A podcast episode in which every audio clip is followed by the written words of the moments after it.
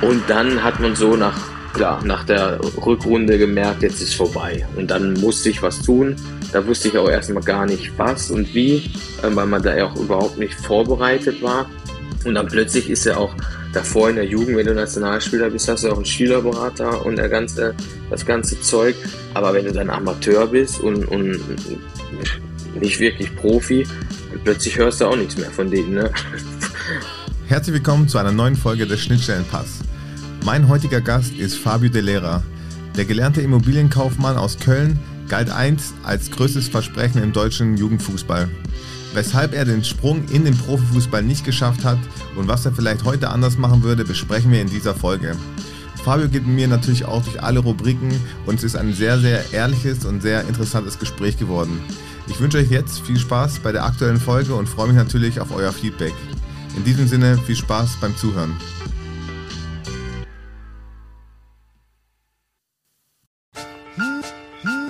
Schnittstellenpass. Der Podcast zwischen Amateur und Profi. Mit Marc Agimang und spannenden Gästen.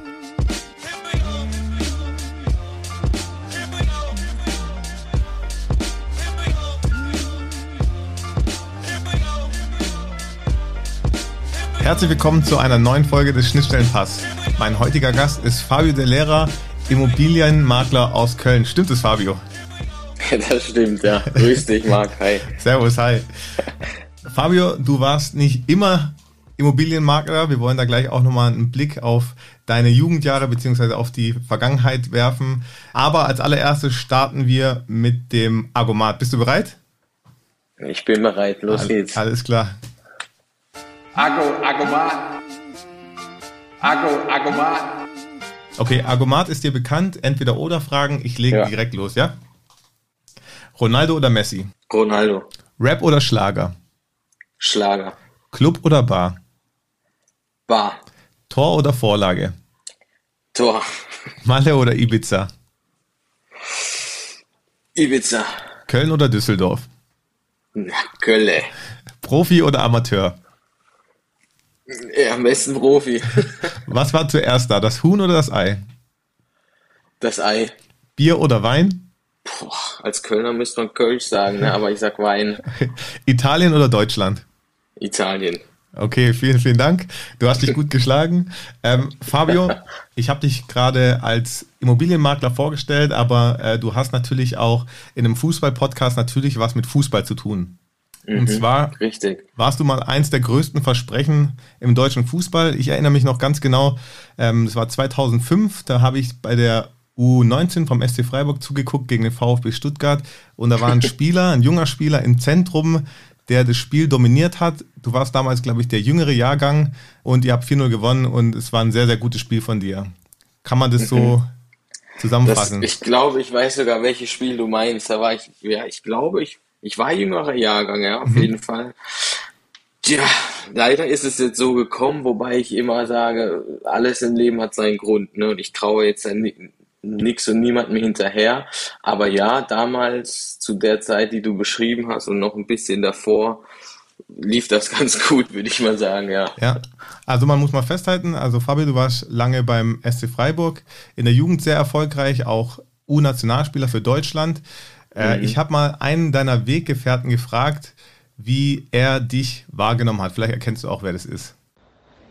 Ja, Fabio De Lera war für mich natürlich einer der talentiertesten ähm, Jugendspieler im deutschen Fußball. Ähm, hat ja auch viele U-Nationalmannschaften durchgemacht. Hatte einen überragenden goldenen linken Fuß. Für mich äh, war er früher natürlich einer der, der den Weg zum Profi ähm, schafft. Aus unterschiedlichen Gründen, wahrscheinlich auch äh, wegen Verletzungen, ähm, kam es leider nie so richtig zum Durchbruch. Aber er war sehr talentiert, auch natürlich äh, durch, sein, durch sein Spielverständnis äh, sehr clever am Ball, hat eine gewisse Ruhe ausgestrahlt, immer wenn er den Ball hatte. Und äh, was mich noch so erinnert, ähm, hatte er natürlich einen Körper wie ein, ein Felsen, sage ich mal, äh, mit einem Achtpack. Ich weiß nicht, wie er heute aussieht, aber so sind meine Erinnerungen noch zu Fabio. Ja, ja, ja, geil.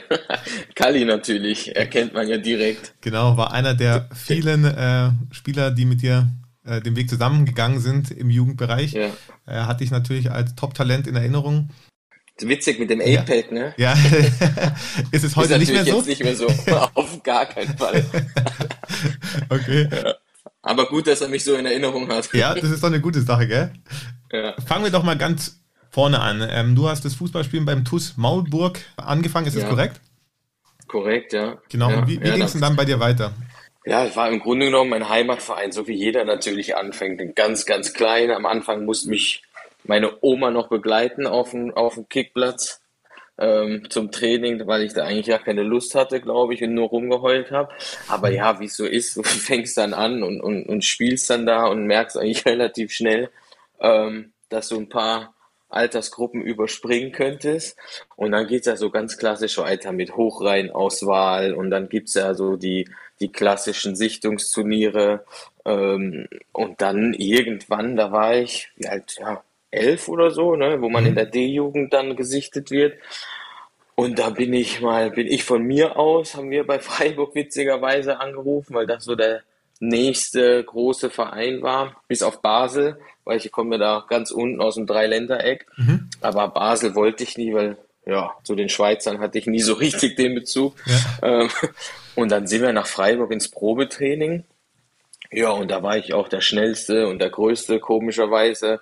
Aber ja, witzigerweise war ich mit, mit zwölf. Ich habe zu Hause noch am, in, dem, in dem Bad von meinen Eltern noch so ganz klassisch am Türrahmen aufgezeichnet, wie groß man war. Mhm. Und wenn ich mich jetzt da hinstelle, du wirst nicht glauben, aber ich bin genauso groß, wie ich mit zwölf war.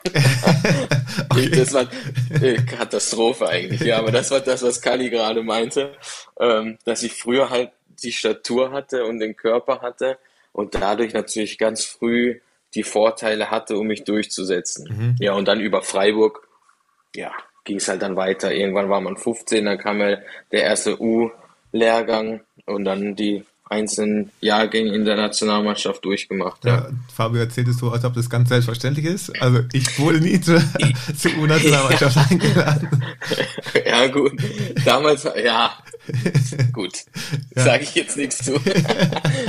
ja, ja äh, aber man hat ja, ne, wenn man als Jüngerer äh, oben mitspielt und, mhm. und, und da auch in jedem Spiel eigentlich liefert und so weiter, dann war das mein Anspruch damals, sagen wir es mal so. Ja. Und, und das ging halt immer gut, bis halt dann irgendwann mal merkst du, okay, jetzt sind die anderen halt auch so weit, dass sie deine Körpergröße haben und so weiter. Und klar, man hat sich dann entwickelt und da hat man die Technik noch gehabt und Spielverständnis, das was Gali gerade auch meinte und war halt dann immer noch einer der, ich sag mal, elf Besten in Deutschland, aber dann wurde die Luft dünner, ne? Mhm. Und dann ist es halt so, da bin ich auch ganz selbstkritisch, glaube ich, dass man dann als einer, der von Anfang an immer einer der Besten ist, vielleicht dann doch nicht das Plus mehr macht als die, die noch hinterherhängen.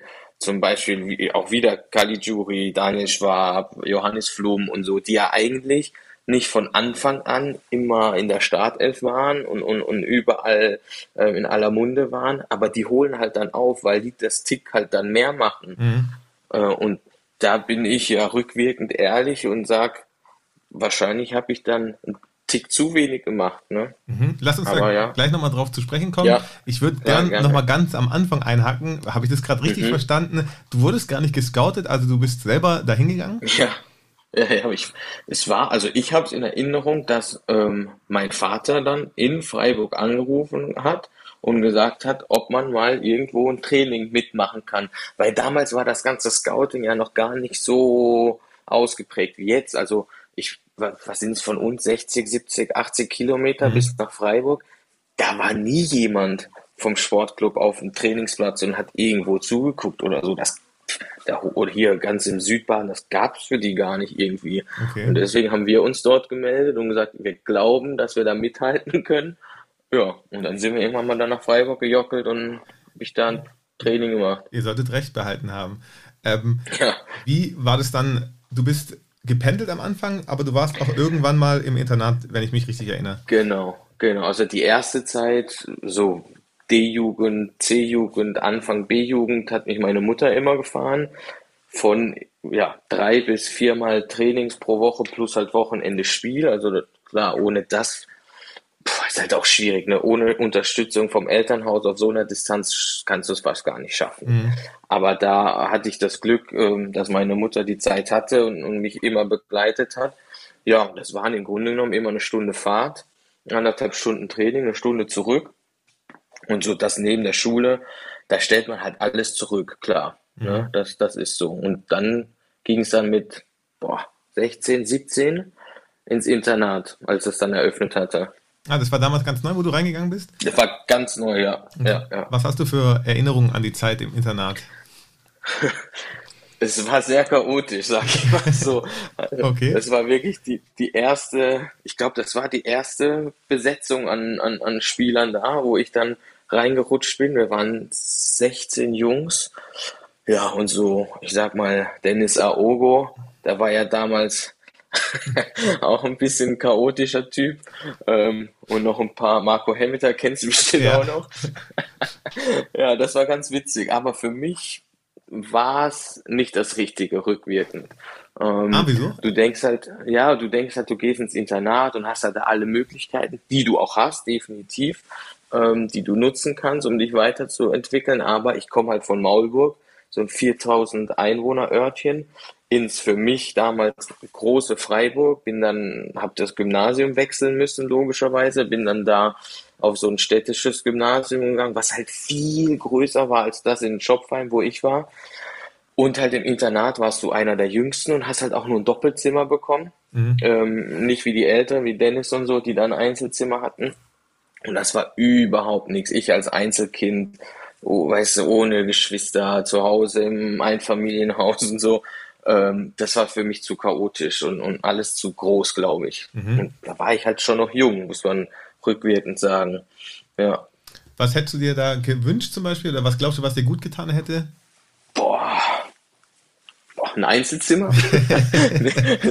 ein Einzelzimmer vielleicht, aber ich glaube, ich war einfach nicht der Typ dafür, der sich damals so durchbeißen konnte, vielleicht. Ne? Also man muss ja dann, vielleicht hätte ich mehr Chaot sein müssen, mhm. war ich aber damals nicht. Ähm, und man muss auch ganz klar sagen, ähm, als es ähm, Internat aufgemacht hat, also das Nachwuchsleistungszentrum im Grunde genommen ist ja kein Internat so wirklich, ähm, war da für, Freiburg ja auch alles ganz neu, ne? Die ganze Pädagogikstruktur und so weiter, mhm. das drumherum, das ist ja in den ersten beiden Jahren ähm, die mussten sich auch erstmal finden und unsere, unsere Erzieher oder unsere Pädagogen, die waren teilweise auch sehr jung und gar nicht viel älter als unsere ältesten Jungs, die da wohnten. Mhm. Und dementsprechend, das, jeder musste sich so ein bisschen testen und austesten, was geht, die Grenzen irgendwie austesten ähm, und dementsprechend war es dann auch chaotisch. Aber im Grunde genommen kann da niemand was dafür, was einfach ganz frisch alles war. Hm. Sportlich lief es aber trotzdem sehr gut für dich weiterhin. Ja, ja, ja, das auf jeden Fall. Ne, ich habe dann im Grunde genommen nur gemerkt, ähm, die Noten werden schlechter.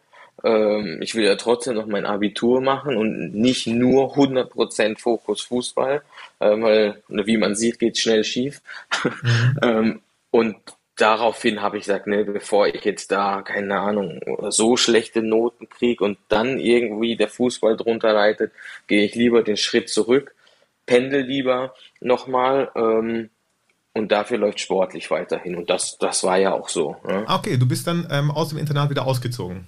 Genau, im Grunde genommen schon nach einem Dreivierteljahr. Also ich habe noch nicht mal eine komplette Saison da überstanden. Okay.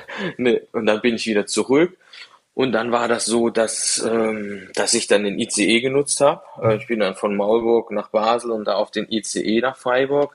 Das war eigentlich ganz cool. Weißt du, da war der, der Flumi, also Johannes Flum war da immer noch dabei und ähm, da konntest du theoretisch die Zeit nutzen zum Lernen, aber wir wissen es, das hat man dann eh nicht gemacht.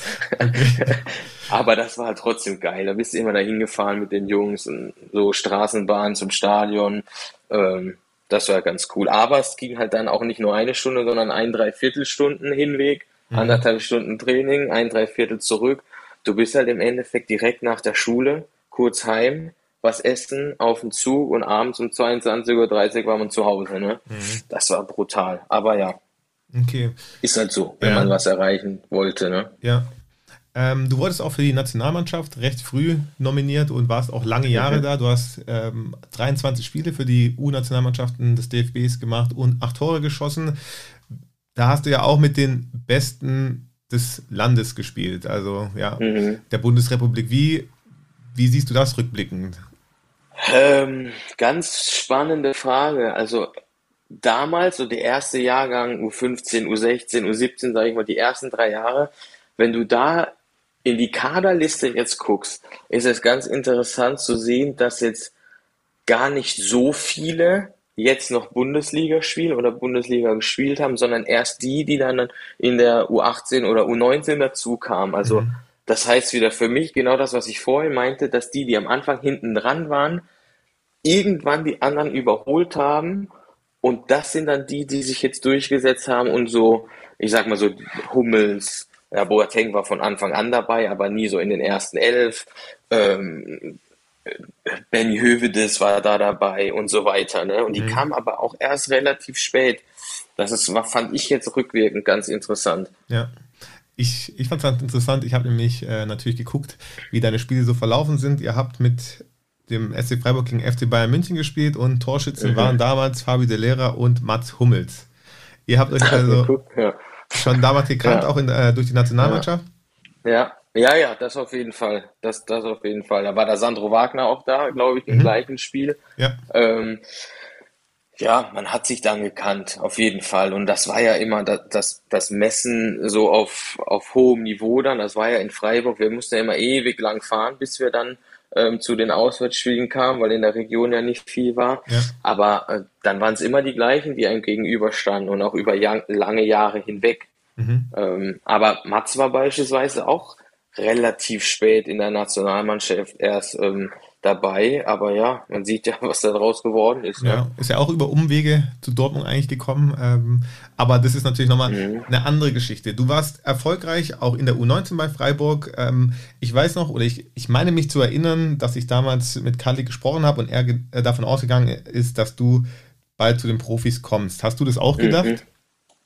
Ja, ja, ja, ich weiß noch, wie wir zusammensaßen, so da, das war irgendwie ein ganz komisches Gefühl. So kurz vor Ende von der Saison ähm, saßen wir oben in unserem Raum zusammen oder da, wo der Fernseher halt rumstand und haben so überlegt, wer könnte denn jetzt den Sprung schaffen, wer kriegt einen Profivertrag, wer kriegt eher einen Amateurvertrag. Und wir waren uns eigentlich relativ sicher, ne, dass ich, dass ich einen Profivertrag krieg. Und irgendwann war es so, dass die einzelnen Jungs ähm, zu den Trainern gerufen wurden und so irgendwie die Entscheidung tatsächlich so verkündet wurde in im, im Trainerzimmer gefühlt. Ähm, und das war schon, boah, mhm. war schon hart auf jeden Fall, das dann zu hören, weil ich echt davon ausging, ja. Was wurde dir da genau gesagt? Haben Sie sich noch daran erinnern?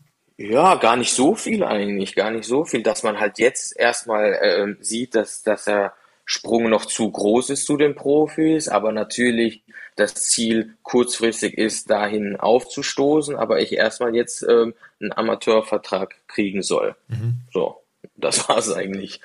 Okay. Du hattest in der Zeit auch, ich habe ein bisschen recherchiert, auch ein Angebot vom Schalke mhm. 04. Ähm, mhm. Es ist immer müßig, natürlich ähm, darüber total, zu sprechen, total. aber denkst du, es wäre anders gelaufen oder ähm, ist es vielleicht eine, eine, Entscheidung, du hast dich für den SC Freiburg entschieden, die mhm. du rückblickend vielleicht anders getroffen hättest? Ich glaube mal gar nicht, weil das war, also das war ja ein Angebot ähm, nach so einem Sichtungsturnier in Duisburg. Mhm. Ähm, da wussten die aber nicht, dass ich kurz zuvor ja in Freiburg äh, unterschrieben hatte. Mhm. Aber ich, pff, ja, rückblickend, wie du sagst, das ist müßig zu spekulieren. Aber ich weiß auch gar nicht, ob das dann wiederum das Richtige gewesen wäre, nur von einem großen Namen sich blenden zu lassen, weil Schalke hatte damals so in, im Jugendbereich den Ruf, dass es nicht so richtig familiär war. Mhm. Und man hat ja dann ähm, ein paar Jahre später oder zwei, drei Jahre später danach gemerkt, dass ich mich im Internat ja gar nicht so wohl gefühlt habe. Das heißt, für mich jetzt ähm, wäre ich nach Schalke gewechselt, also sechs, für fünf, sechs Stunden weg von meiner Familie, hätte ich mich da wahrscheinlich auch nicht wohl gefühlt. Mhm. Ne? Andersrum kannst du sagen, dann wärst du halt ganz weg und, und hättest vielleicht eine andere sportliche Entwicklung. Ich weiß es nicht. Das mhm. ist ja, ähm, aber es ist schon witzig, wenn du dann weiter guckst, was dann daraus geworden ist und welcher Spieler dann irgendwann dahin ist. Und, aber, ja, sag's doch ja. ruhig mal, ich glaube, die meisten wissen es ja, wahrscheinlich gar nicht. Ja, irgendwann haben die dann den Ösil geholt und der hat ja da angefangen und ist natürlich abgegangen wie eine Rakete. Ja. Aber gut, auf der gleichen Position. Gut, damals ja, war man auf einem Level. Ne? Mhm. Wie ging es denn dann für dich weiter? Na, nach, der, nach der Jugend meinst genau, du? Genau, ja. Ja, dann kam halt der ähm, Amateurvertrag ähm, und dann ging es los, ähm, Erwachsenenfußball, ja, Oberliga war das ja damals. Das war auch gar nicht schlecht. Ähm, also da, die Anfangszeit war gut. Wir haben uns durchgesetzt als junge Spieler, weil wir auch öfter oben trainiert haben. Ne? Das ist mhm. es ja. Ähm, und so dann irgendwann ähm, ging es dann dahingehend, dass wir ja, ähm, ich meine, ziemlich hinten lagen in der Tabelle, auf dem Abstiegsplatz waren. Und zu der Zeit war ich aber ähm, häufig Captain und habe eigentlich immer gespielt. Damals witzigerweise dann auch so irgendwie zentral defensiv. Mhm. Ähm, da hatte ich irgendwie so eine andere Rolle plötzlich inne. Ähm, nur dann gab es natürlich einen Trainerwechsel, weil wir so schlecht standen in der Tabelle.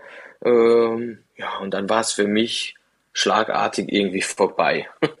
ähm, ja, so ist es halt dann manchmal, ne? Da passt ja die Nase nicht und dann ähm, ist es schnell vorbei, schneller als du gucken kannst. Ja. Und dann hast du dich für einen Wechsel entschieden. Ja, zu, ja, im Grunde genommen kann man das so dann ähm, und, ja, oder wie. Würdest, wie würdest du es denn sagen? ja, ich habe natürlich, ich habe natürlich versucht, mich durchzusetzen, ne? Mhm. aber das war ja davor, vor dem Trainerwechsel, habe ich zweimal die Woche bei den Profis trainiert. Da wurde mir gesagt, du musst ein bisschen wieder an Masse oder an, an an, an Statur oder an Dynamik entwickeln und da habe ich auch extra einen Trainingsplan bekommen. Also bis zu dem Zeitpunkt dachte ich eigentlich, okay, jetzt bin ich auf einem guten Weg von den Amateuren zu den Profis. Ich habe ja auch ähm, Trainingsspiele mitgemacht oder Freundschaftsspiele mitgemacht mit den Profis.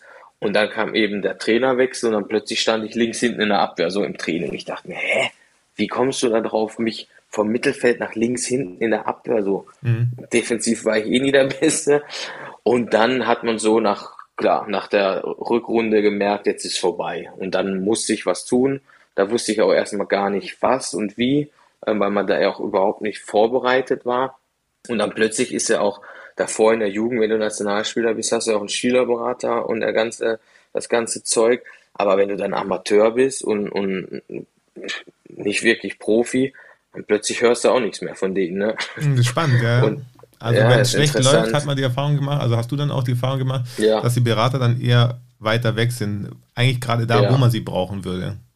Ja, vielleicht war es auch eine falsche Entscheidung, direkt einen großen Berater zu nehmen, kann man auch so sagen. Ne? Aber ähm, war, war, ja dann meine Geschichte. Und dann habe ich mich für den Weg entschieden, ähm, Pfullendorf, ähm, weil er ja äh, hier Johannes Flum hat da ja eine gute Entwicklung genommen und hat dann über Pfullendorf den Sprung zum Profi geschafft. Ja. Ähm, den Schritt wollte ich auch gehen. Ja, und dann, dann ist es auch gescheitert. Und irgendwann mit 21, 22 denkt man jetzt so, okay, das ist aber eher noch früh, warum gibst du dann auf? Ähm, aber im Grunde genommen habe ich eine Vernunftsentscheidung getroffen, weil du hast es bestimmt auch ein paar Gespräche geführt. Es gibt viele, die dann bis 30, 33 Regionalliga oder dritte Liga spielen und klar verdient man da Geld zum Leben, aber danach gibt's noch ein paar Jahre, die du überleben musst. Mhm. Deswegen habe ich dann eher schnell den Rückzieher gemacht, ähm, um mich auf das normale Leben konzentriert. Ich finde es sehr spannend, weil ich glaube, dass viele einfach sich sehr, sehr schwer tun, diese Entscheidung zu treffen oder auch vielleicht für ja. sich zu akzeptieren, dass es vielleicht nicht ganz reicht oder dass es halt nicht klappen soll in der Situation. Ist es dir schwer gefallen oder hast du die Entscheidung relativ schnell dann getroffen? Ähm, teils, teils. Also es ist mir natürlich extrem schwer gefallen. Das, da sind mir auch natürlich sind ein paar Tränen geflossen, weil du halt dann merkst, dein Traum ist jetzt zerplatzt oder wird jetzt zerplatzen, wenn du mhm. diesen Schritt gehst. Im Grunde genommen kannst du noch neun Jahre versuchen oder keine Ahnung, drei, vier, fünf Jahre versuchen, Profi zu werden und dann immer noch was anderes tun. Aber in der Zeit, als ich im Fullendorf war, habe ich meiner Meinung nach, du siehst das ja immer aus deiner eigenen Sicht, habe ich meiner Meinung nach gut gespielt, auch ein paar Tore gemacht. Und wir waren da ja, damals auch äh, mit oben in der Tabelle. Und dann war es wieder so, ich habe ein Angebot oder ein Trainer von einem anderen Verein hat mir ähm, gesagt, er hätte mich gerne, wird mich gerne verpflichten. Aber damals, ähm, ja, hat man dann auch eine Ablöse zahlen müssen und, und, und die war dann einfach nicht tragbar für so einen Verein in der Regionalliga. Mhm. Ähm, und dann habe ich mich dazu entschieden, im Pfullendorf zu sagen, ich will weg. Ähm, das war dann auch so eine, vielleicht wieder so eine emotionale, zu schnell überlegte Entscheidung und, und habe einen Vertrag aufgelöst. Äh, ja, und dann kam aber kein Angebot mehr von einem anderen Verein. Und dann dachte ich mir, boah, schon, schon irgendwie ein dreckiges Geschäft. Mhm. Ähm, jetzt muss ich was anderes tun.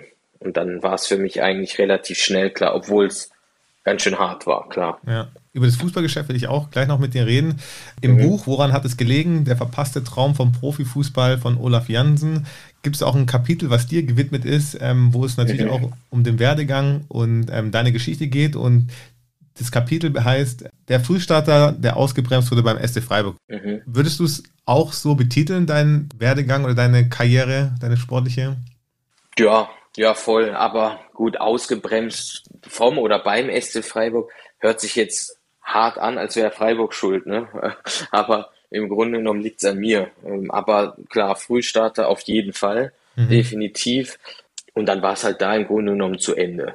Mhm. Das stimmt schon, kann man so sagen. Wir hatten schon mal vor einiger Zeit gesprochen, da hatte ich dich gefragt, ob du Lust hättest, bei dem Podcast mitzumachen. Und da hast du gesagt, ja, ähm, ich fand es sehr interessant, wie reflektiert du da schon warst und hast einfach auch gesagt, dass damals haben dir so die extra Meilen gefehlt, also der Wille, mhm. die extra Sachen zu machen. Mhm. Kannst du es mal genauer beschreiben, was du da gemeint hast? Ja, voll. Also musst dir vorstellen, du kommst da in, ins Leistungszentrum als einer der Besten der Republik sozusagen. Mhm. Und wirst im Grunde genommen von allen Seiten gelobt. Und du wirst eh Profi, bla bla bla. Und, und, und merkst, du bist halt auch besser als die anderen. Ähm, und du musst dir vorstellen, du wohnst da im Zimmer und vor deiner Nase ist der Trainingsplatz. Oder sogar in Freiburg ist ja eigentlich direkt am Trainingsplatz auch der Wald. Ne? Mhm. Und ich war halt dann rückblickend einfach so ja, faul oder bequem oder auch dumm, ähm, nicht mal jeden Tag oder jeden zweiten Tag die Laufschuhe anzuziehen und eine Stunde in den Wald zu gehen. Oder dir den Ball zu schnappen oder Hütchen zu schnappen. Wir hatten ja die ganze Infrastruktur da. Mhm. Du musst eigentlich nur unten in die Kammer gehen und das Zeug rausholen und auf den Platz gehen. Aber das habe ich halt dann nicht gemacht. Und das war jetzt, glaube ich, der Fehler. Ich glaube, hätte ich das gemacht, wäre ich ehrgeiziger gewesen, hätte es geklappt. Auch wenn man eine Verletzung hat. Klar, man sagt, du hast eine Verletzung, dann fällst du ein halbes Jahr aus, aber die Qualität ist ja trotzdem da und du kannst dich zurückkämpfen und einfach musst, du musst einfach mehr machen. Und selbst wenn der Körper dann nicht mitwächst, schaffst du es ja trotzdem. Mhm. Und was denkst du, was ist der Grund, warum du nicht mehr gemacht hast? Glaubst du, es ist wegen den ganzen Leuten, die dich gelobt haben, die dir schon gesagt haben, es ist quasi safe, dass das alles laufen wird? Oder was machst du es aus? Oder haben die anderen Jugendspieler in der Akademie auch nichts gemacht? Ähm, kannst du es irgendwie benennen? Ja, beides. beides. Die haben auch nichts gemacht, ja. Aber zum Beispiel Dennis Aogo hatte einfach alles schon. Bei dem war klar, der wird Profi, Punkt. Auch wenn er ein paar Kilo zu viel auf den Rippen hatte und von Streich und Volker Finke jede Woche auf die Fresse gekriegt hat. Aber der wurde einfach Profi und, und ich war fast in der gleichen Situation, nur dann hat halt irgendwo ein paar Prozent gefehlt. Die hat man aber selber nicht gesehen. Und deswegen denkt man, es klappt eh. Bist Nationalspieler, du spielst immer, bist immer, immer in der ersten Elf und das wird schon klappen. Mhm. Ähm, und da hat man das von sich aus gar nicht gesehen, dass man trotzdem mehr machen muss, dass die anderen dich nicht einholen. Darum geht es ja. Okay. Wie würdest du rückblickend das ganze Profigeschäft, auch den Jugendfußball, wie betrachtest du ihn rückblickend? Ja, auf jeden Fall nicht so professionell wie jetzt. Ne? Mhm. Also wenn ich mal mit ein paar spreche, wie das jetzt auch im, im, im Unterbau aufgebaut ist, wie viel Stuff die um sich herum haben, wie viel, ähm, wie viele Möglichkeiten die Jungs jetzt haben, das ist nochmal eine ganz andere Dimension als früher. Also, ne, als das losging, klar, da ist ein Physiotherapeut und so und da hat so noch nicht mal einen Fitnesscoach. Da mhm. kam er dann erst im Erwachsenenbereich dazu. Aber was sie jetzt alles haben mit Psychologen, Fitness, Ernährung, ähm, da musste man halt von sich aus schon so klar im Kopf sein, dass man das macht und mehr gibt. Und jetzt ist es halt so, finde ich, oder habe ich so äh, ähm, die Wahrnehmung, dass sie viel mehr Möglichkeit haben, von links was wegzuschöpfen, von rechts und ich hätte gern ein Gespräch mit dem und wie kann ich einen Ernährungsplan aufstellen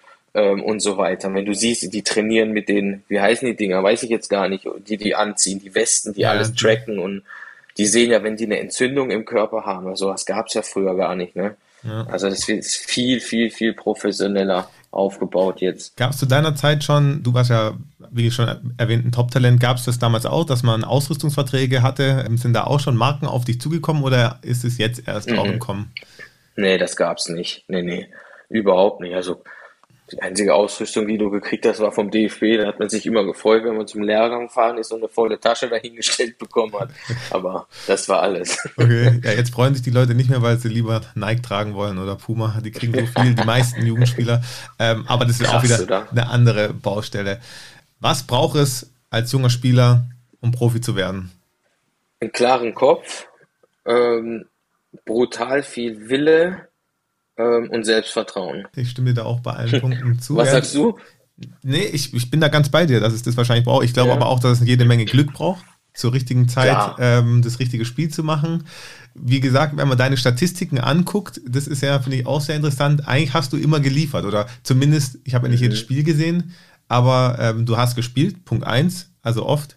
Und du hast eigentlich auch relativ viele Tore geschossen. Das stimmt jetzt, wenn du das jetzt so siehst, sehe ich das auch. Ähm, was damals vielleicht weniger war als jetzt ist, dass ein junger Spieler einfach mal oben reingeworfen wurde bei den Profis, weißt du? Mhm. Ich glaube, wenn man, damals hatte ich ja relativ lang einen guten Lauf und wie du sagst, ich habe immer geliefert oder relativ oft. Weißt du, wenn es damals ein bisschen mehr so wie jetzt gewesen wäre, dass viele Junge oben, auch wenn du dir jetzt die Kader anguckst, wie jung die ganzen Leute sind, das ist mhm. ja abartig. Das war ja damals nicht so, aber wenn ich damals, während ich so einen Lauf gehabt habe, vielleicht mal ein Spiel gemacht hätte bei den Profis, wer weiß, was dann gelaufen wäre. Aber mhm. ist wieder so hätte, hätte, ne?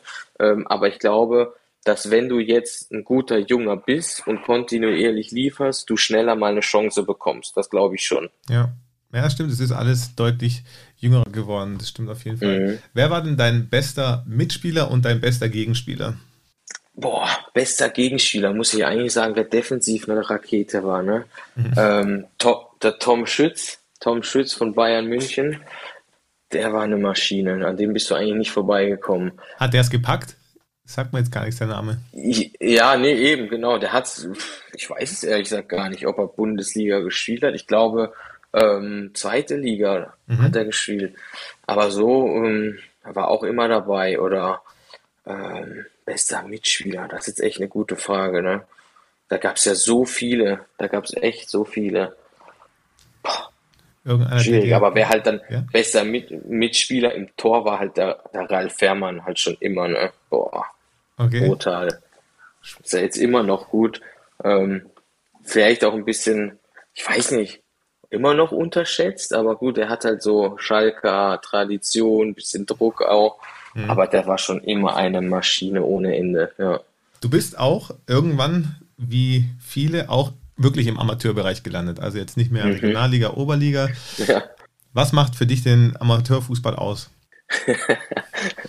gut, das ist jetzt gut in, in der Kölner Gegend wahrscheinlich ähm, an der Kneipe oder in der Kneipe danach, aber ähm, das war trotzdem nie so meins dann. Ne? Also boah, das war für mich auch extrem schwierig, überhaupt den Schritt zu gehen und zu sagen, ich, ich spiele jetzt irgendwo in der unterklassigen Liga. Ne? Viele mögen das ja. Mhm. Ähm, aber ich bin nicht der Typ dafür, der dann nach dem Training oder nach dem Spiel immer noch ähm, mit die Kölsch, die Kölsch-Grenze trinkt. Ähm, deswegen habe ich das auch relativ schnell wieder beendet. Vielleicht also lag es ja am Kölsch. Auch, Vielleicht hätte ich was anderes trinken müssen. ja, noch härter. Ja. Nee. ja, aber ich habe das dann auch, ich habe das gemacht, klar, weil du kannst ja nicht von von 100 auf 0 direkt, das geht ja nicht. Mhm. Und dann habe ich hier in, in der Kölner Region auch ähm, Mittelrheinliga gespielt. Das ist wie, wie bei uns im Süden praktisch Oberliga. Mhm. Ähm, und das war ja dann auch noch ein Niveau, wo du dich dann komischerweise schnell anpasst. Also eigentlich denkst du, du kommst dann von, von oben runter und müsstest da in jedem Spiel zehn Tore schießen, aber Das Witzige ist ja, wenn du nur noch zwei oder dreimal die Woche trainierst, baust du ja so schnell ab, mhm. ähm, dass er selbst für einen der, der Nationalspieler war, ähm, ja, ganz schön hart ist. Ja, ja.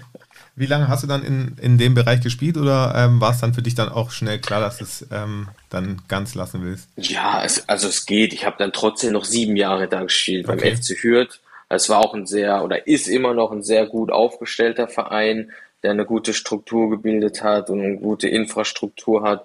Ähm, das habe ich dann sieben Jahre gemacht, aber dann ist es so, dann gründest du eine Familie, dann hast du das kriegst, äh, kriegt die Frau das erste Kind und dann willst du halt nicht mehr verpflichtend oder ich zumindest verpflichtend dreimal die Woche zum Training müssen mhm. und am Sonntag noch ein Spiel haben. Das war dann wo der Step, wo ich sage, nee, komm, auch wenn da noch ein paar Groschen fließen mhm. am Ende des Monats, zuzüglich damals zu meiner Ausbildung als Immobilienkaufmann, kann ich das jetzt trotzdem nicht, will ich nicht mehr. Du bist jetzt ähm, Immobilienkaufmann, so wie du es schon erwähnt hast. Mhm. Ich folge dir bei Instagram. Ich kann es auch jedem empfehlen, dass sie dir auch folgen. Fabio De Lera. Ich verlinke dich dann auch in den Show Notes. Du machst es ja auch mit Herz und ich glaube, ähm, es sieht ja. so aus, als ob es dir auch wirklich Spaß macht und als ob es auch erfolgreich läuft. Ja. Wenn du aber aussuchen könntest, Fußballer oder Immobilienmakler Stand heute, was würdest du wählen? Immer noch Fußballer. Okay. Also, ja, da ist ja. klar, das war von Anfang an mein, äh, mein, mein Herzenstraum, Herzenswunsch. Ne? Das ist, bleibt ja immer noch ähm, klar. Aber es war immer so, entweder Fußball, Autos oder Immobilien. Was anderes konnte ich mir nie vorstellen. Dann bin ich bei den Immobilien gelandet. okay. Dann würden wir zum Poesiealbum noch kommen. Wäre super, wenn du mir in mein Poesiealbum reinsprichst. Bist du bereit? Da kommen wieder ein paar Fragen auf dich zu. Ja. Alles klar. klar. Und was kommt jetzt? Na, Agis Poesiealbum. Wenn ich ein Tier wäre, dann wäre ich. Eine Katze. Und wieso? Weil die immer so viel schlafen. okay, jetzt wird einiges klar. äh, ja, eben, guck, das bleibt immer in mir drin. Was sind deine größten Laster? Boah, wahrscheinlich abends auf der Couch eine Schokolade zu essen. Mhm. Äh, das kommt dann auch dazu, siehst du? Jetzt, jetzt kommt alles raus. Fußball ist für mich. Boah, ja, was ist das für mich? Kindheit, ähm, Erinnerungen, das eigentlich, ja. Viele Erinnerungen. Nenne eine Person, die du außerhalb des Fußballs bewunderst. Ja gut, außer jetzt hätte ich spontan Cristiano Ronaldo gesagt, aber das fällt ja jetzt weg. Mhm. Ähm, boah, du stellst mir Fragen. Hab ich gar nicht. Kann man das auch sagen? Hab ich gar nicht. Ja, kann er natürlich. Du nee. kannst sagen, was du willst. Eigentlich, nee, also spontan nicht. Vielleicht fällt mir heute Abend was ein, aber so, so einer, der mich jetzt prägt oder auf den ich ähm, heraufschaue, eigentlich nicht. Nee. Könnt, wenn dir einer einfällt, dann liefern wir es nachher über Instagram oder ja, genau. Lieblingsessen. Spaghetti Vongole. Aktueller Lieblingsfußballer Fußballer oder Fußballerin? Immer noch Cristiano Ronaldo, weil der einfach so hart an sich arbeiten einfach eine Maschine ist. Also das steht bei mir ganz klar fest. Mhm. Welche Schlagzeile würdest du gerne über dich in der Zeitung lesen? Jetzt aktuell mhm. würde ich sagen, ähm, Fabio Del Era verkauft teuerstes Haus in Köln. okay. Fabio, dann wünsche ich dir ganz, ganz viel Erfolg, dass du äh, das teuerste Haus in Köln verkaufst. Und bevor du es verkaufst, lass mich bitte mit dir einmal durchgehen. Das ist bestimmt. Einmal äh, durchgehen. Okay. ist ein schönes Haus bestimmt. Genau. Wir ja, bräuchten bestimmt. von dir noch zwei Lieder für die Kabinen-Playlist. Hast du dir da was einfallen lassen? Ich habe, ja, ja, also zum einen ist es One Dance von Drake, mhm. weil es einfach, das ist so hört sich einfach geil an, man fühlt das richtig. Und das andere wäre aber kein Kabinenhit, weil ich muss auch sagen, früher hat man gar nicht so laut Musik gehört in der Kabine, als wir noch gespielt haben. Aber eher so ein Auflauflied. Kennst du das von Fluch der Karibik? Ja, ja, klar. Ja, okay. Boah, das, das löst immer direkt Erinnerungen aus, weil das immer lief, als wir auf dem Platz liefen. Okay, da werden einige Spieler, die das jetzt vielleicht auch, mit, äh, die dich kennen und mit dir zusammen auf dem Platz stehen, werden wahrscheinlich auch jetzt Erinnerungen gerade. Äh, Gänsehaut. Ja, Gänsehaut. cool. Nee, das kommt auf jeden Fall auch drauf. Fabio, vielen, vielen Dank, dass du dir die Zeit genommen hast. Ich fand es mega interessant, Gerne. mega spannend. Ich hoffe, wir sehen uns bald mal wieder, nicht nur im Stadion. Auf jeden Fall. Ähm, und wie gesagt, ja. ich bin sehr gespannt, ob du das teuerste Haus in Köln verkaufst und wenn ja, Ich gebe mir Mühe. Du hast meine Nummer, bitte sag mir Bescheid, das will ich gar nicht sehen. Okay. Vielleicht hast du einen Käufer für mich. Ja, vielleicht, vielleicht bin ich da noch irgendjemand. Alles klar. Danke dir, ne? Mach's gut, vielen Dank. Ciao, ciao. Ciao, ciao, ciao.